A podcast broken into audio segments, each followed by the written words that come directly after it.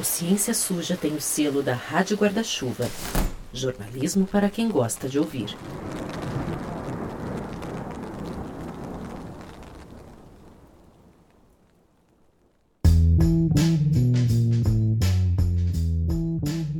Oi, gente, tudo bom?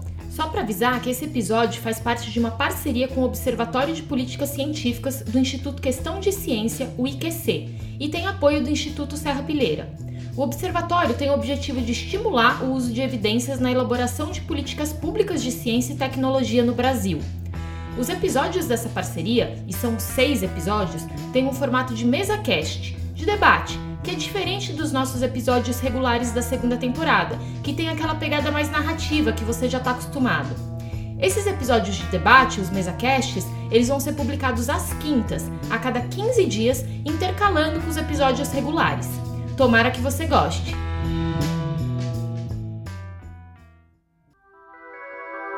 Oi, pessoal, tudo bom? Meu nome é Telro Preste e eu sou um dos jornalistas que toca o podcast Ciência Suja. Bom, e cá estamos nós aqui no nosso segundo episódio da série especial de MesaCasts em parceria com o Observatório de Políticas Científicas, que tem o apoio do Instituto Serra Pilheira. E hoje a gente quer falar sobre a ciência e o legislativo. Né? Como é que a gente pode reforçar o uso de evidências científicas entre os congressistas e também qual que é a permeabilidade de pseudociências nesse poder? Então, assim, algumas perguntas, né? Como é que o legislativo se articula para propor leis e emendas que levem em conta as evidências?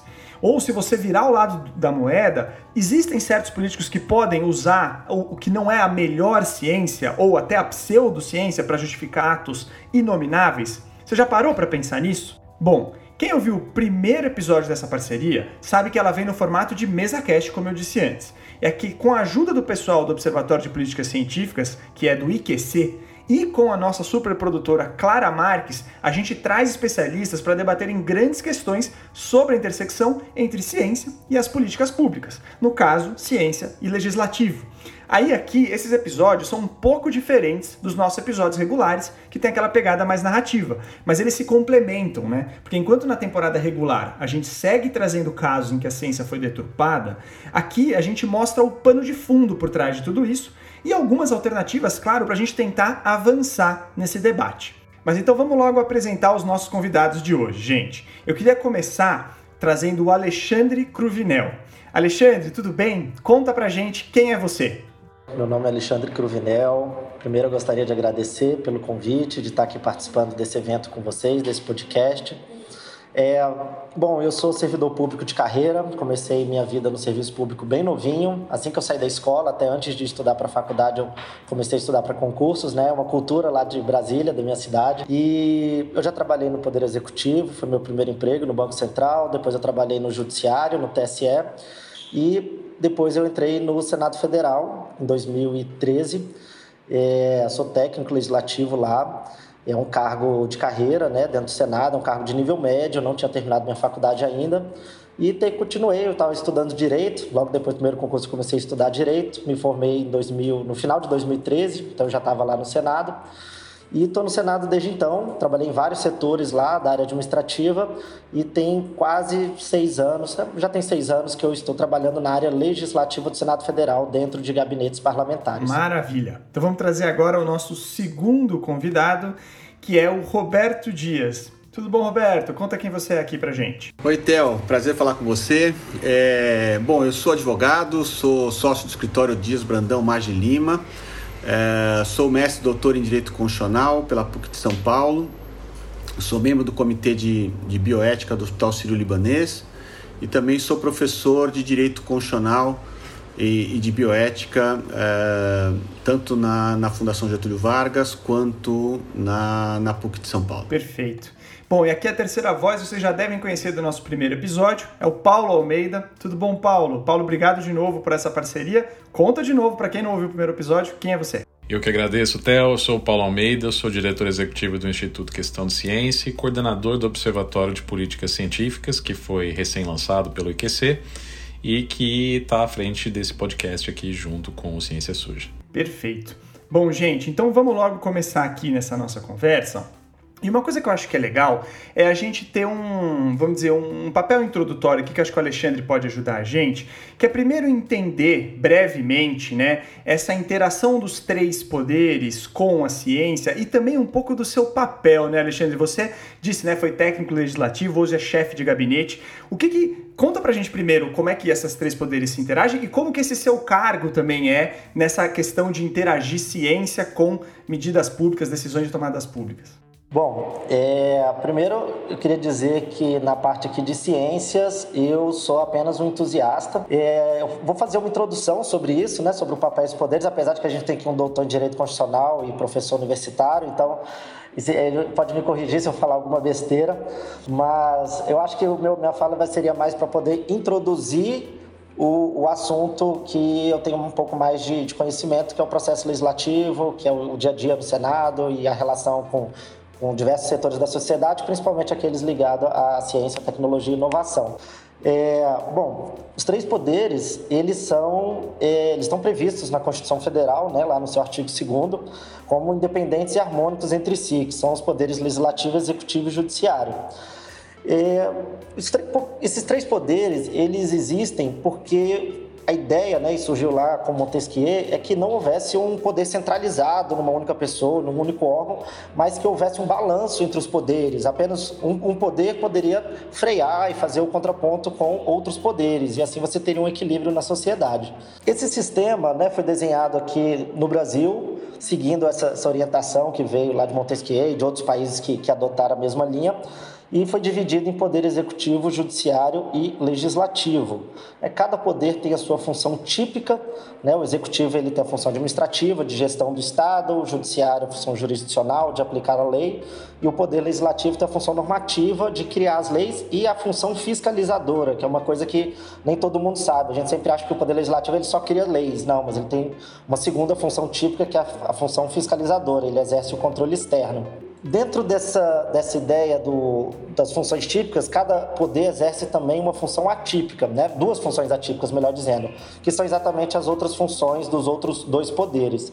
Mas focando nas funções típicas, que eu acho que é o que nos interessa aqui, nós temos no Senado, no Legislativo, melhor dizendo, eu tenho uma falar do Senado, né? Mas dentro do Legislativo, que é composto na esfera federal pelo Congresso Nacional, pelo Senado Federal e pela Câmara dos Deputados, e nos estados pelas Assembleias Legislativas, no Distrito Federal pela Câmara Legislativa e nos municípios pelas câmaras municipais ele tem essas duas funções preponderantes, a de legislar e a de fiscalizar.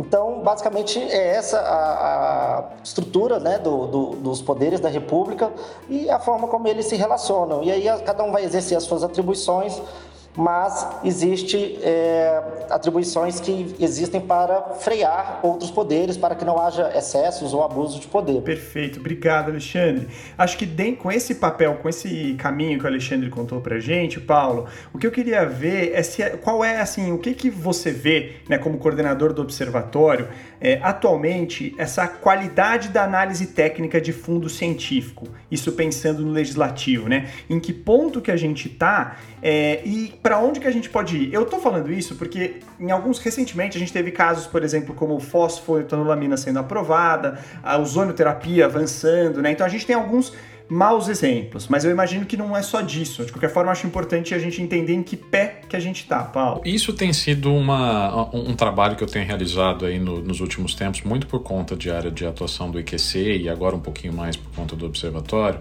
de olhar como é que como é que é feita a avaliação técnica em processo legislativo, né? em que instância que entra, como que isso é realizado.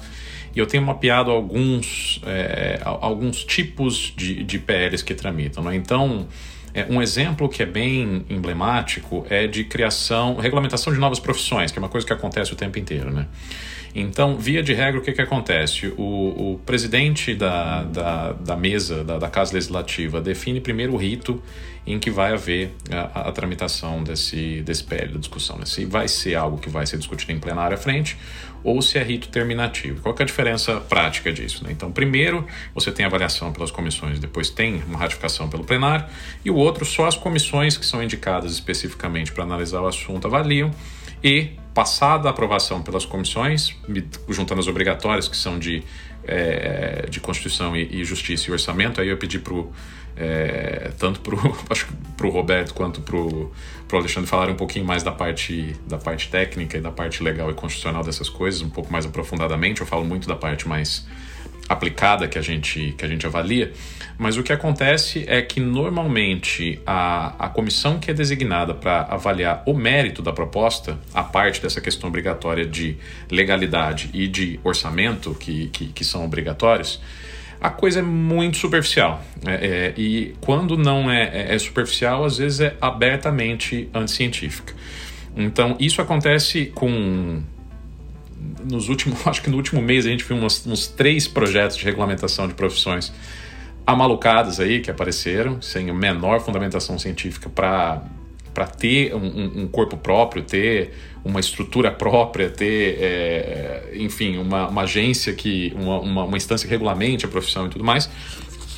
É, mas é, é, o, o, problema é muito mais sério porque a via legislativa, a gente está começando a acompanhar, é uma válvula de escape para não subsistência, para não, não capacidade dessas questões serem discutidas no âmbito que elas são, que deveriam estar. Então, para dar um exemplo prático, a gente estava falando de fosfetanolamina, por exemplo.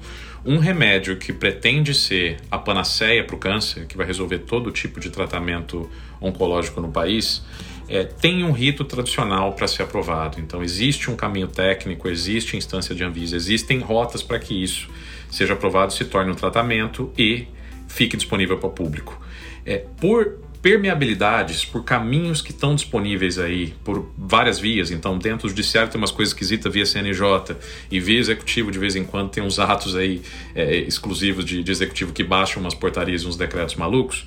O legislativo, é, por ter um, um, rito mais definido, mais próprio de criar ordenamento, de criar normas, é o ambiente onde isso acontece de maneira talvez mais perniciosa. Então, algo que não sobrevive no debate técnico, onde deveria acontecer, se aproveita de vulnerabilidades que existem dentro do sistema e se oficializa de algum modo.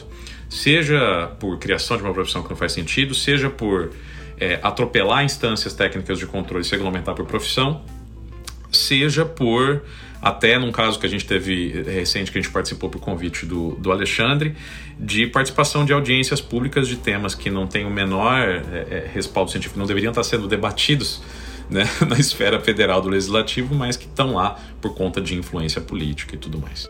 Vai lá, Roberto, já que você ainda não entrou, pode entrar com sua parte técnica, coisa fácil e ainda coloco mais uma na sequência para você discutir, que acho que é um pouco de se essa, esse lado que o Paulo falou, né? Às vezes o legislativo está mais sujeito a esse tipo de ação, se acaba, vamos dizer, sobrecarregando o papel fiscalizador de, algumas, de algum outro poder. Ou seja, às vezes é o judiciário que tem que ficar freando, como ele freou, por exemplo, no caso da fosfetanolamina, o avanço desse tipo de coisa, ou não? Como você enxerga isso? Bom, eu acho que estão trazendo temas uh, super interessantes, né?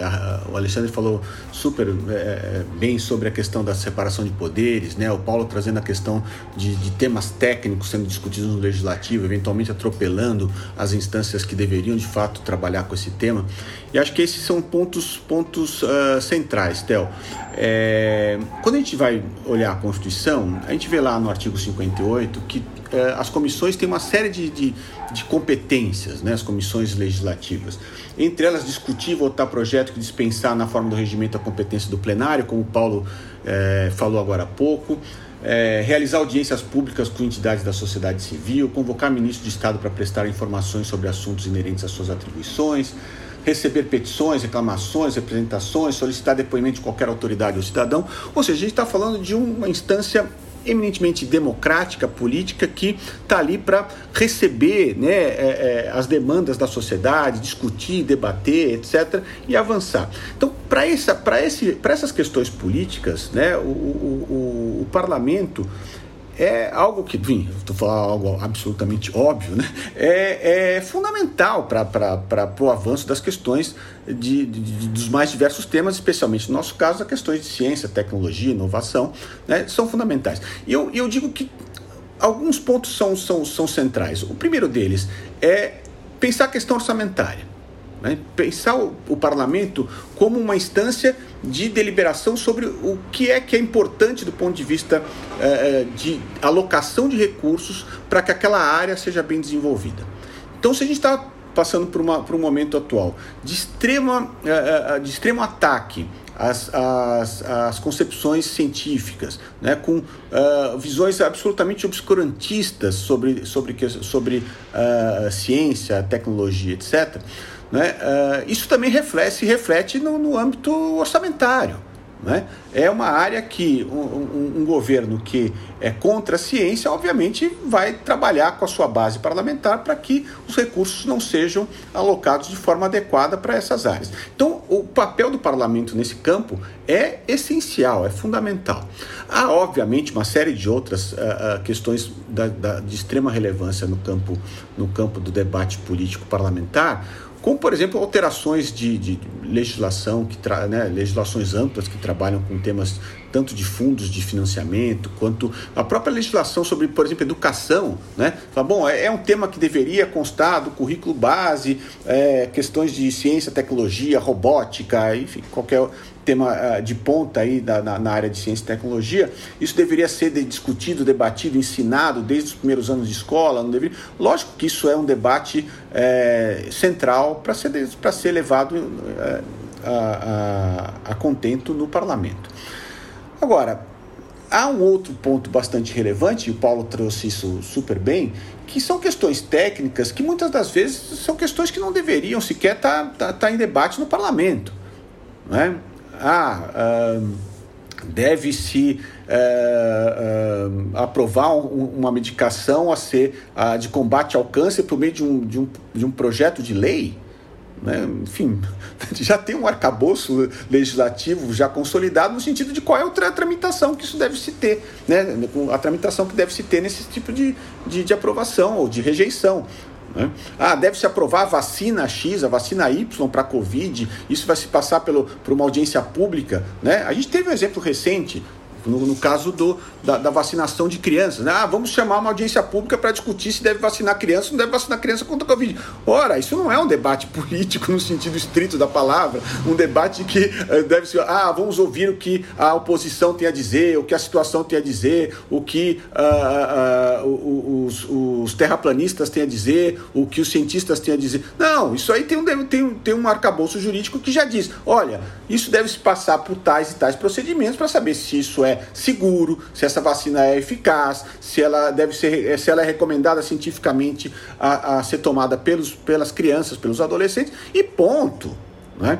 Então, acho que uh, isso traz, traz para o debate a questão inicial que o Alexandre é, bem, bem tratou, que é saber onde é que esse debate, qual foro, né, em, qual, em qual assembleia, em qual caminho, em qual poder, em qual instituição é, cada uma das, das temáticas deve ser é, levada adiante. Perfeito, Roberto. Alexandre, você ia falar alguma coisa? Não, então eu, então eu vou te puxar aqui, porque o que eu ia ver contigo, na verdade, são duas coisas de ordem, vamos dizer, entre aspas, prática. A primeira é se no dia a dia ali é fácil fazer essa distinção que o Roberto colocou aqui agora, né? Se é fácil a gente distinguir o que, que é fora do legislativo e o que, que não é, né? Quem que a gente traz para uma audiência, quem que a gente não traz, né? Esse tipo de coisa, do ponto de vista científico, se isso às vezes acaba no dia a dia ali gerando bastante dificuldade, bastante debate ali, né? E a segunda coisa que eu ia ver é como é que, de fato, o legislativo regula as ações, por exemplo, do executivo, quanto às políticas de incentivo à ciência, por exemplo. Dá para responder, acho que tudo junto, na verdade. É, como eu vejo, o, muitos temas é, realmente não deveriam ser tratados no legislativo e até mesmo no judiciário, né? Mas devido às relações sociais e a forma como a coisa acontece, esses temas acabam indo parar no legislativo, acabam indo parar também em discussões dentro do judiciário. É difícil, eu acho que é difícil você criar um, uma regra, uma limitação prévia e dizer assim, tal tema não pode ir para o legislativo, porque a princípio, teoricamente, o legislativo poderia discutir tudo, né? A democracia é, é, é isso, é você poder, é, é você ter que ouvir o que você não concorda, diferentes pontos de vistas e seria difícil você criar um engessamento para isso. É, tal assunto não pode para o legislativo. Acho muito difícil Claro que tem algumas questões muito específicas, é, mas eu acho muito difícil a gente criar esse tipo de, de regra para assuntos, para determinadas matérias. Né? Já, a, a, própria Constituição já separou ali o que, que é atribuição do Congresso, o que, que é atribuição é, do Senado, da Câmara, dos Estados, das Assembleias Legislativas, dos municípios, mas eu nunca vi, por exemplo, uma norma que diz que o Senado, por exemplo, não pode discutir um assunto, ele não pode, sei lá, aprovar um projeto de lei sobre é, mobilidade urbana, né? transporte urbano, que é competência do município, mas não quer dizer que eu não posso fazer uma audiência pública para discutir esse assunto dentro do Senado e da Câmara. É, o problema disso é que você acaba gerando algumas discussões realmente muito esdrúxulas, que, chegam, que fogem do, do minimamente lógico. Né? O, o Dr. Paulo comentou agora que a gente teve uma audiência pública sobre constelações familiares no Senado Federal. E não foi, não foi um debate, foi um massacre. Né? Os cientistas ali atropelaram as pessoas que defendem as constelações familiares porque não, não tinha um mínimo de argumento técnico basado para poder fazer um contraponto com o que estava sendo colocado pelos cientistas. E como também boa parte dos órgãos, né, por exemplo, CNPq, que se eu não me engano é uma fundação pública, é, existem algumas empresas públicas como a Embrap, como o próprio BNDES, que investe em pesquisa, são é, entidades da administração pública, né, são entidades da administração pública indireta, ou o próprio Ministério da Ciência e Tecnologia e os seus órgãos são, fazem parte da administração pública direta, todos eles é, por serem entidades da, da, administração pública, eles estão sujeitos à fiscalização realizada pelo Congresso Nacional, né, o que é o controle externo previsto lá no artigo 70 e 71 da Constituição. Então, o Congresso Nacional ele tem a atribuição de fiscalizar, né, fiscalização contábil, operacional, financeira, enfim, tem lá toda a descrição no artigo 70, dos dos órgãos. Então, o CNPq, ele tem que prestar contas de como é que ele está usando o dinheiro, os recursos públicos, o orçamento dele, tem que prestar contas ao Congresso Nacional. Inclusive, é o Congresso Nacional também que aprova o orçamento federal, que destina recursos para todos esses órgãos. E mesmo assim, ainda tem aquelas leis mais genéricas, né, mais abrangentes, como falaram aqui, a questão de é, aprovar medicamentos passa por um processo na Anvisa e tudo isso está previsto em legislação. Então, até a iniciativa privada também segue um regramento é, é, amplo, né, um regramento ali nacional que vai conduzir, vai dizer como é que aquele processo deve acontecer, vai limitar aquele processo. Então, é, o legislativo ele tem um papel muito importante em praticamente tudo que acontece em ciência e tecnologia, né? dentro do poder público, principalmente, mas também de uma maneira é, indireta fora do poder público. Então, a gente tem várias interações possíveis aí. Paulo, eu queria ver rapidinho com você onde que o Observatório de Políticas Científicas pode ajudar. Ele pode ajudar a monitorar algumas dessas coisas, ele pode ajudar a, ajudar a avançar algumas dessas discussões. Como que você encara a atuação do Observatório aí? Legal, Theo. É, o, o que o Observatório está tentando fazer é criar um, um, espaço de análise setorial, né, que existe para outros campos é, de maneira muito mais estruturada é, do que para a ciência e tecnologia. Então, a gente tem observatórios de violência e de segurança pública, a gente tem muito no setor cultural, por exemplo, tem bastante organização trabalhando com isso, e a gente tem uma escassez muito grande de gente olhando é, de fora das universidades, né? Então, um olhar de, de terceiro setor, principalmente, para é, políticas de ciência e tecnologia no Brasil. E aí eu, eu considero importante ter um ator externo por alguns fatores. É, um deles é que a, a pauta de relacionamento de ciência e tecnologia com o parlamento, é, ou então das próprias organiz principais organizações de defesa de ciência e tecnologia no Brasil, estão muito voltadas para a discussão orçamentária, muito voltadas para a discussão sobre orçamento. Isso é super importante. É, sem orçamento, essas instituições não param de pé, não existem. Mas eu acho que a gente tem que amadurecer e e além disso, porque não é só questão de quanto recurso que entra, eu acho que a gente tem que começar a também discutir de maneira mais madura, enquanto país, enquanto sociedade, do quanto que a gente tem de retorno sobre o investimento que está entrando nessa área. Né? Então, é como que o, o, sistema é o mais adequado que existe, ele está estruturado da maneira correta, é o jeito como a gente discute autonomia universitária é o melhor do mundo, então que a gente só joga dinheiro e a universidade pode gastar do jeito que ela quiser, e a prestação de contas ela é protocolar, ela é só contábil, ela não é de resultados. Então, são umas discussões um pouco difíceis e que às vezes geram uma, uma contra-reação do setor acadêmico muito intenso, mas isso precisa existir para qualquer setor, inclusive por princípios básicos da administração pública. Né? As universidades não são blindadas pela autonomia universitária. Então, É, o que o observatório quer fazer é, não é chegar para atrapalhar o setor, para escantear a discussão orçamentária, que ela é absolutamente primordial nesse momento,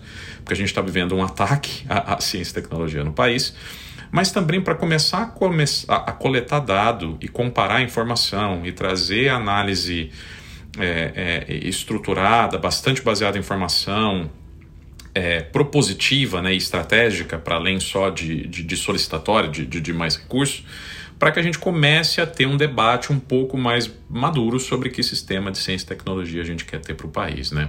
Então, esse é o grande objetivo do, do observatório, de, de, agregar informações que são públicas, estão todas aí disponíveis, mas a informação descontextualizada, a informação jogada no mundo, não comparável, ela não, não ajuda muito, né? no final das contas até atrapalha. Você enterra as pessoas em, em pilhas de documentos e, e isso não quer dizer muita coisa. E é um exemplo que eu sempre trago da importância de ter informação organizada é o seguinte: normalmente quando você pega um, um, relatório anual de uma universidade aí do mundo, dessa universidade de ponto, pega o, o ranking de maiores universidades do mundo, olha para as primeiras 20, por exemplo. Habitualmente o que você vai ter são relatórios concisos, é, muito norteados a partir da missão da universidade. Então, olha, essa instituição faz bem isso aqui Durante esse último ciclo, ela conseguiu esses objetivos aqui específicos em relação ao que ela se propôs.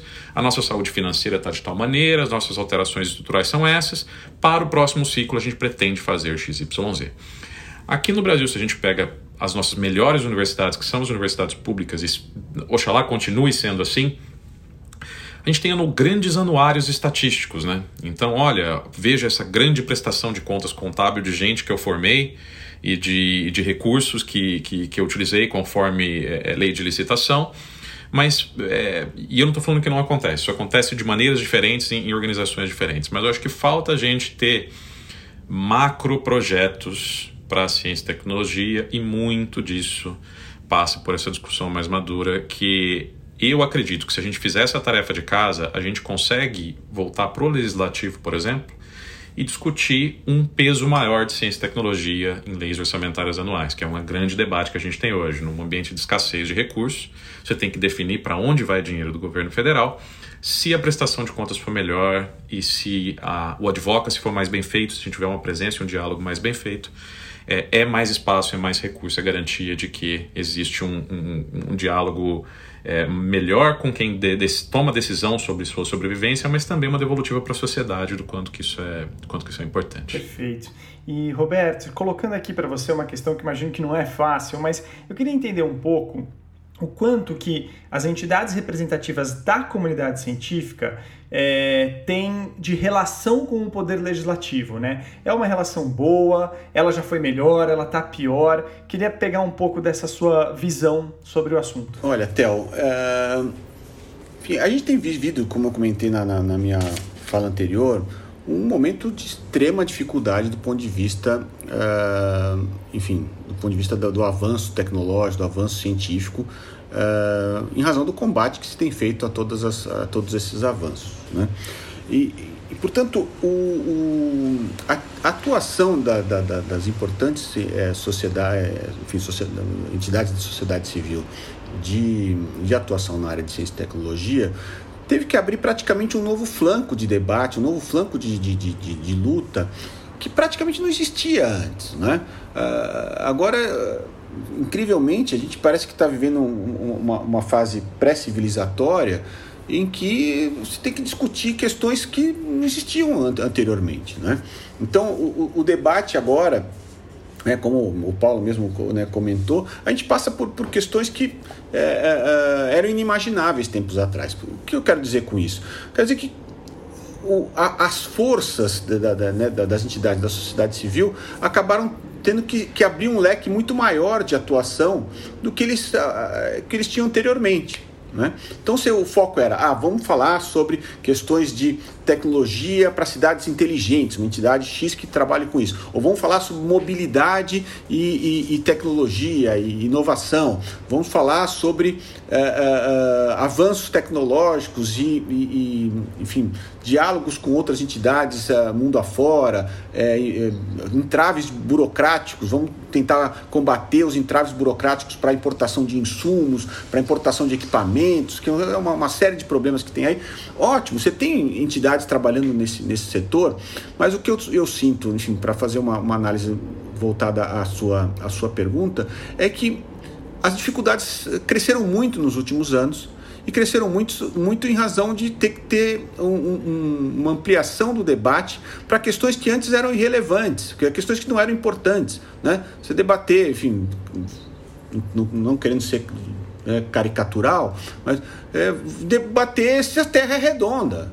É, não precisa ter uma entidade científica para dizer, olha, a Terra é redonda, né? a Terra não é plana. Então, acho que a, a, a, um governo que é anti-ciência, como o que a gente tem hoje, é, faz com que as entidades da sociedade civil tenham que ter um esforço muito maior de atuação perante o legislativo, perante o executivo, porque o leque de atuação se ampliou. Ele né, não precisaria discutir questões que passaram a ser, é, enfim, pauta do debate atual. Né? Então, eu acho que a, a situação hoje é bem pior do que a gente tinha uh, tempos atrás, mas sem dúvida a gente tem focos muito relevantes de, de, de, resistência da sociedade civil no campo da ciência, tecnologia e inovação.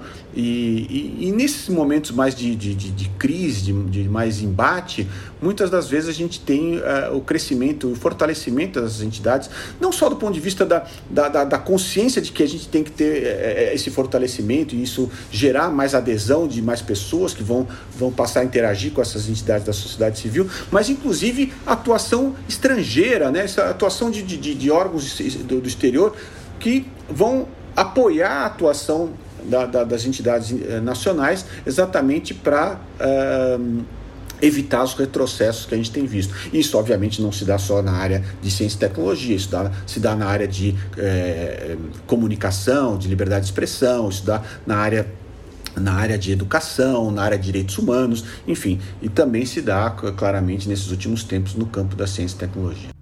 Legal. Até, até entrando um pouco nisso mesmo, Roberto, uma, uma, uma questão a mais.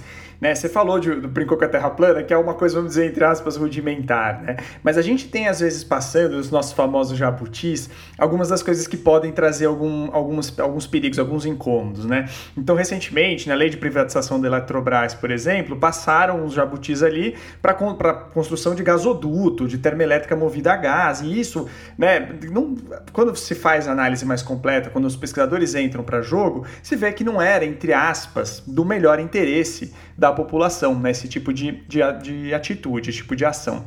Aí que eu te pergunto, existe, vamos dizer, não sei se a palavra certa é lobby, mas alguma força, alguma, alguma força motriz que está puxando esses debates pseudocientíficos ou até numa tentativa de se valer da má ciência para justificar certas ações? É, isso é. Como que você enxerga esse tipo de debate? É, Theo, a minha visão, assim, não estou falando agora do ponto de vista estritamente técnico, direito penal, nem nada disso, é, mas num conceito mais, mais amplo, mais político da palavra, vamos dizer assim, isso nada mais é do que, na minha visão, corrupção. Né? É, quando a gente fala na corrupção no sentido genérico da palavra, de novo, não no sentido técnico da palavra, a gente está falando, por exemplo, na, uh, mais do que desvio de dinheiro, etc., a gente está falando de redução da, da percepção de quais, quais são as prioridades. Ah, mas nós estamos gastando dinheiro com, sei lá, né? cidades inteligentes, estamos gastando dinheiro com gasodutos, estamos gastando dinheiro com não sei o quê. Bom, mas, uh, ou estamos, estamos uh, uh, implantando questões de ciência e tecnologia nas escolas, etc, etc. Quais escolas? Por que essas escolas? Quais foram os critérios para se fazer isso naquele setor, naquela área, naquele estado, naquele município? Né? corrupção é isso. É, é, melhor fazer naquele lugar, é melhor fazer daquele jeito, porque isso vai beneficiar o fulano que vai ter lá um sobrepreço na compra do equipamento tal, vai ter um sobrepreço. Aí sim, corrupção, né? Mas a corrupção, o, efeito colateral mais, mais perverso, me parece, da corrupção, é, lógico, esses são efeitos perversos, mas o, um dos principais efeitos é, é o efeito de acabar com, com, com os critérios de prioridade. É, a prioridade não é colocar aquilo que se precisa, o dinheiro público, naquele lugar que efetivamente, do ponto de vista é, técnico, se percebe que é ali que tem que ser colocado o dinheiro. Não, se coloca o dinheiro ali porque ali é o lugar onde a pessoa que está querendo colocar o dinheiro ali vai ter possibilidade de uh, se, se beneficiar do ponto de vista, do ponto de vista financeiro. Então, eu acho que esse, é, esse talvez seja o ponto que me chame mais a, mais a atenção em relação à pergunta que você me faz. Legal, obrigado, Roberto. É, é, isso mesmo, bom entender esse, essa análise menos é, da lei crua, mas dessa coisa do contexto mesmo, né, em que a gente está vivendo. Né? E até nisso, Alexandre, você falou, né, você trouxe, né, de certa forma, trouxe o Paulo ali para debater constelação familiar dentro do Congresso, né? É, como que é feito esse processo, né? É, e por que que às vezes não é o Paulo que chega ali, mas é o pessoal que vai falar bem da constelação familiar, né? Talvez vocês vão até querer cortar essa parte, mas a internet deu voz aos idiotas, então esses esses idiotas cresceram e se organizaram e aí eles têm hoje entidades aí com décadas de existência e eles se organizam, assim como outros setores sérios, setores ligados à ciência, à produção, ao meio ambiente, enfim, se organizam e fazem lobby dentro do Congresso, dentro do governo como um todo. É, e aqui eu gostaria de fazer um parêntese, né? Um, o, o, lobby, ele apesar de ser uma palavra que tem uma conotação negativa para a maioria das pessoas, ele é uma atividade muito importante, principalmente dentro do legislativo. É, o lobby é uma forma como a, o legislativo recebe os inputs da sociedade, ele recebe as demandas e se comunica com os setores da sociedade. Né? Então esse lobby que eu estou descrevendo aqui, é uma coisa que faz parte do meu dia a dia, é receber pessoas, entidades, associações, às vezes até profissionais autônomos, para que trazem assuntos e, e, problemas da sociedade né, e discutem isso com a gente, tentam nos fazer entender sobre assuntos que a gente desconhece e tentam de alguma forma é, emplacar aquilo dentro do legislativo, seja através de uma audiência pública, seja através de um projeto de lei ou alguma outra coisa desse, desse tipo. É, essa audiência pública em específico, é, nós percebemos né, que o assunto era, era delicado e que o assunto beirava o ridículo, e que não deveria, vou falar melhor, não deveria estar sendo tratado dentro do Poder Legislativo, não era um assunto que, pela, meu, pela meu, minha experiência, faz, deveria fazer parte ali das discussões do Senado, não deveria haver dinheiro público, com audiência pública, com estrutura, com pessoal sendo investido para debater aquele assunto dentro do Senado e percebi que, na verdade, somente pessoas que defendem as constelações familiares é que iriam falar. Então, na verdade, não era uma audiência pública de debate, era uma propaganda, né? O Senado Federal ia usar dinheiro público para fazer propaganda de uma prática pseudocientífica. Foi essa minha leitura daquele requerimento. E aí eu busquei pessoas do, ligadas a, ao setor científico, né? E aí a gente convocou aí cientistas, psicólogos e, e juristas para poder fazer o contraponto e, e, então foi necessário esse movimento porque não tinha o que ser feito em relação a cancelar a audiência, a não realizar. A gente teve que reagir, né? não tinha como não fazer. É, só para contextualizar, o, o senador com quem eu trabalhava, o senador Petecão, ele é o presidente da Comissão de Assuntos Sociais e esse requerimento dessa audiência pública foi aprovado na comissão e ele tinha a obrigação, né, o dever dele de marcar a audiência pública. Inclusive, também tem uma questão política que o senador que apresentou o requerimento da audiência pública pediu para ele, ele cobrou dele é, um dia, um horário para realizar aquela audiência pública. Então, assim, não, não havia nada o que fazer em relação a não marcar aquela audiência pública. O que acho que a melhor estratégia nesse caso foi é, é, trazer pessoas para fazer o contraponto. E dentro do Senado, e aí eu faço um outro gancho com o que o doutor Roberto falou, essa questão das, das, decisões políticas, como que elas são tomadas. Né? É, ele comentou, por exemplo, a questão da corrupção, e isso existe de fato e muito. Né? Às vezes não a corrupção direta ali naquela decisão, mas uma decisão baseada numa corrupção que vai acontecer desde que as coisas aconteçam daquela maneira que foi programada.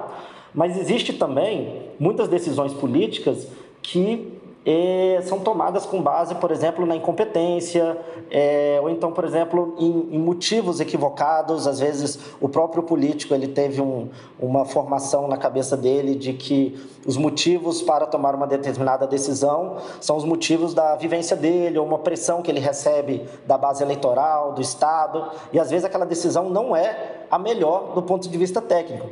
Né, eu já tive esses embates algumas vezes com, com os parlamentares que eu trabalhei, e eu trazia o, o ponto de vista técnico, e ele falava, Alexandre, às vezes o ponto de vista técnico não necessariamente é a melhor decisão, é a melhor decisão para você, mas para mim, que tenho meu eleitorado, que dialogo diretamente com a sociedade, que ando o estado inteiro, em cada um dos municípios do estado e escuto as pessoas, eu entendo que a melhor decisão é essa daqui.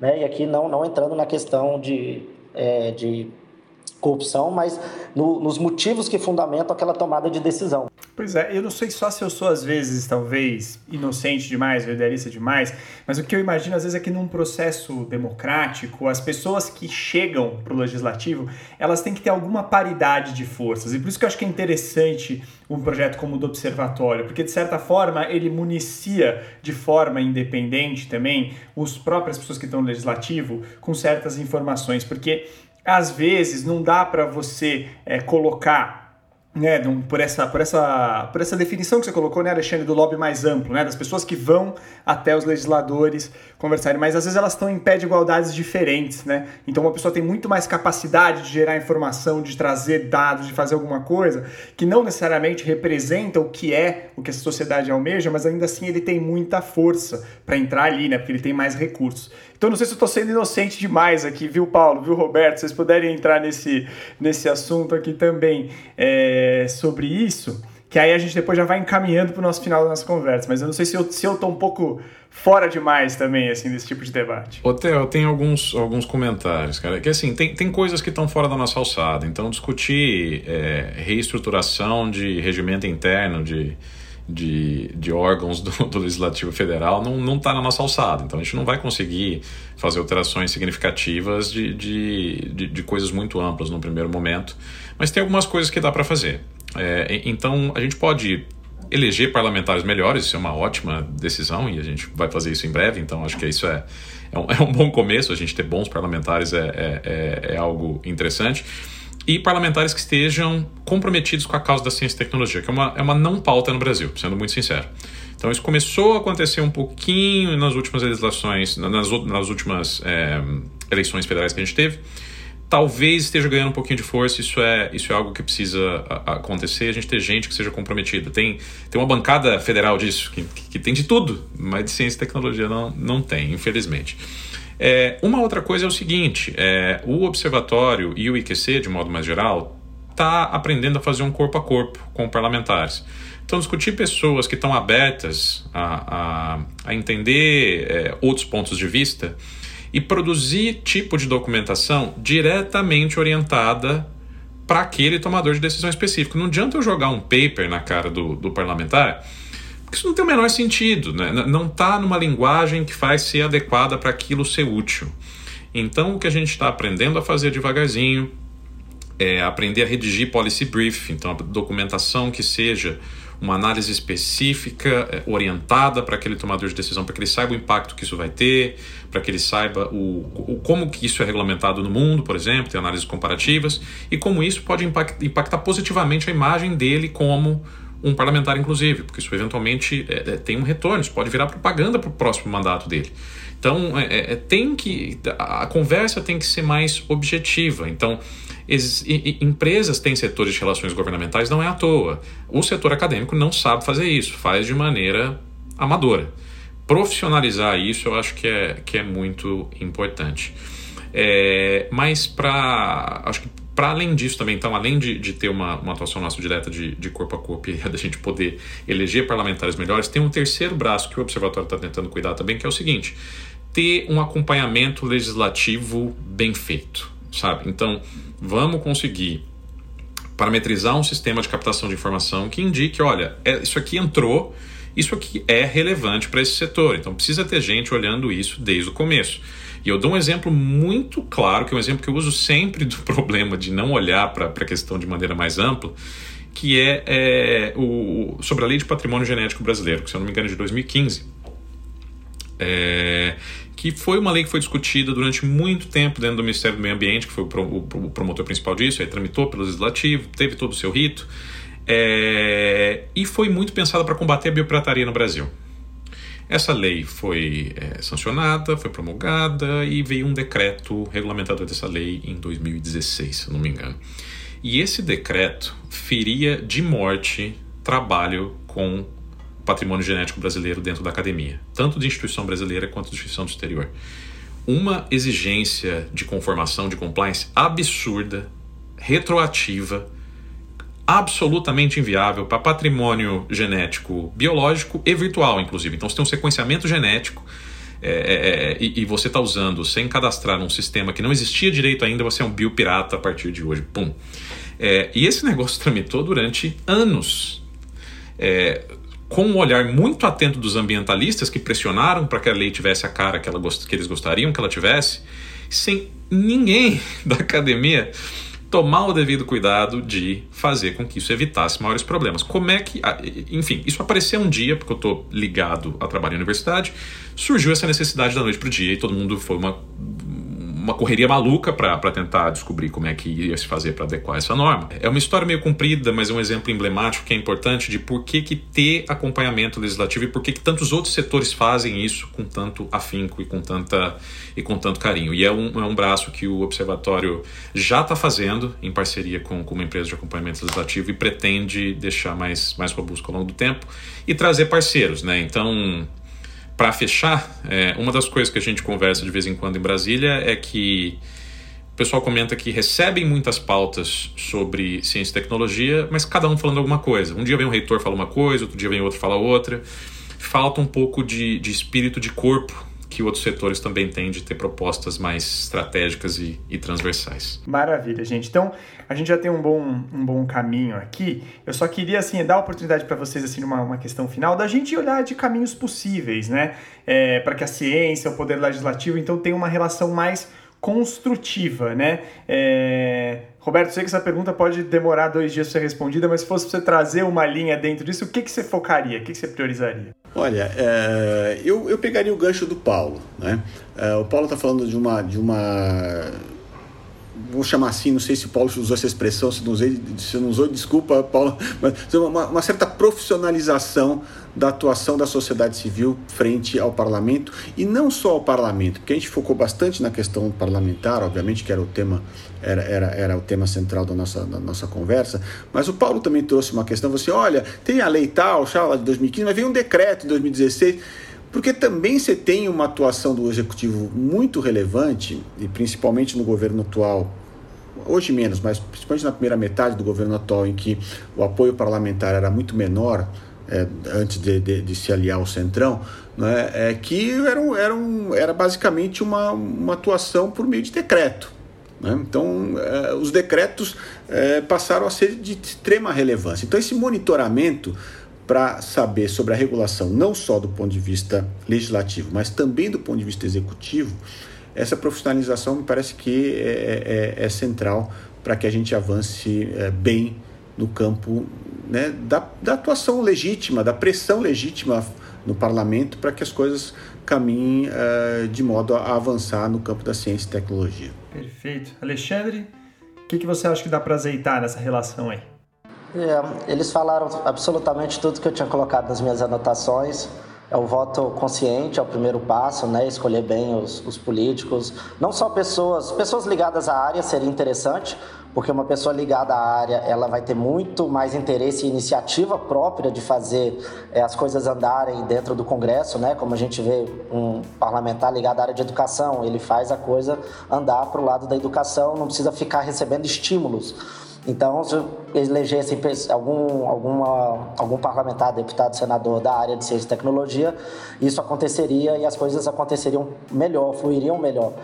É, mas não somente, é claro que é difícil eleger pessoas dessa área, não é uma área muito popular, muito né, é, ligada à política e tem essa dificuldade até de conexão, mas parlamentares que estejam abertos a, a escutar a população, parlamentares que tenham uma boa formação é, né, de acadêmica, uma boa capacidade, eu acho que ajudariam a, a ele conseguir entender o, as demandas do setor, que são demandas mais complexas, né? Dá para ver pelos assuntos que foram discutidos aqui, são projetos de lei que é, bio, é, biossegurança, é, enfim, agrotóxicos, questão do, do, do, combustível fóssil, enfim, são assuntos complexos.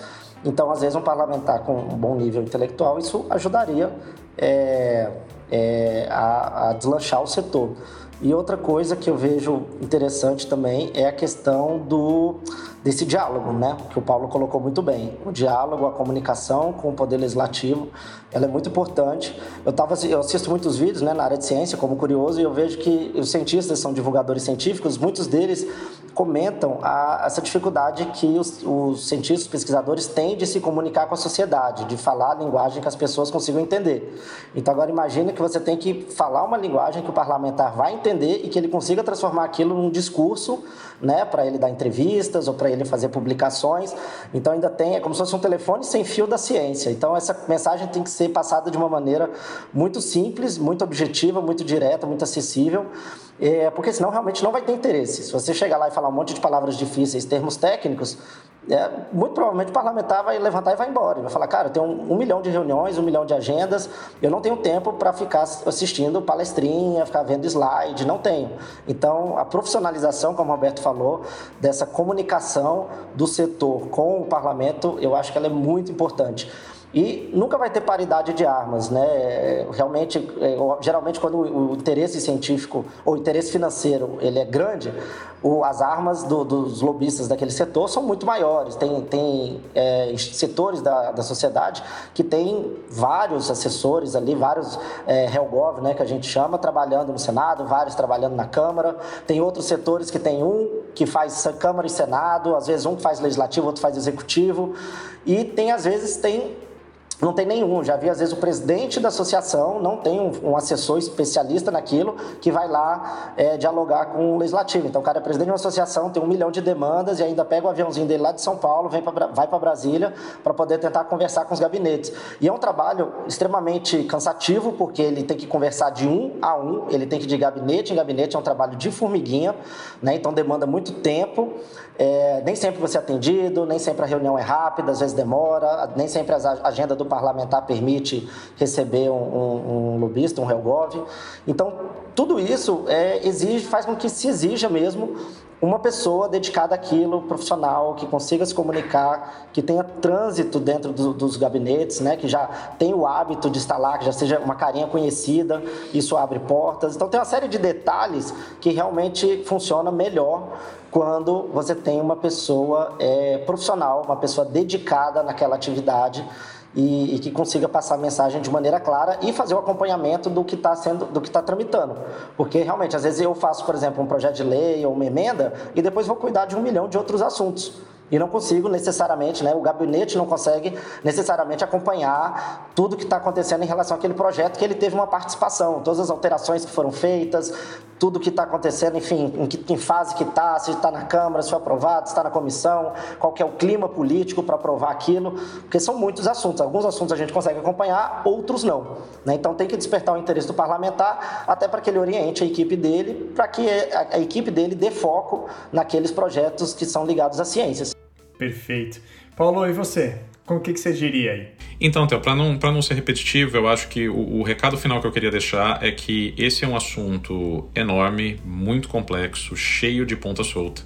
Então a gente discutou, discutiu aqui alguns dos, é, das ramificações e alguns dos pontos principais em relação a a essa, essa comunicação que existe entre o processo de se criar norma no Brasil e a relação disso com o uso de evidências na criação de políticas e de quanto que isso afeta o sistema de, de ciência e tecnologia.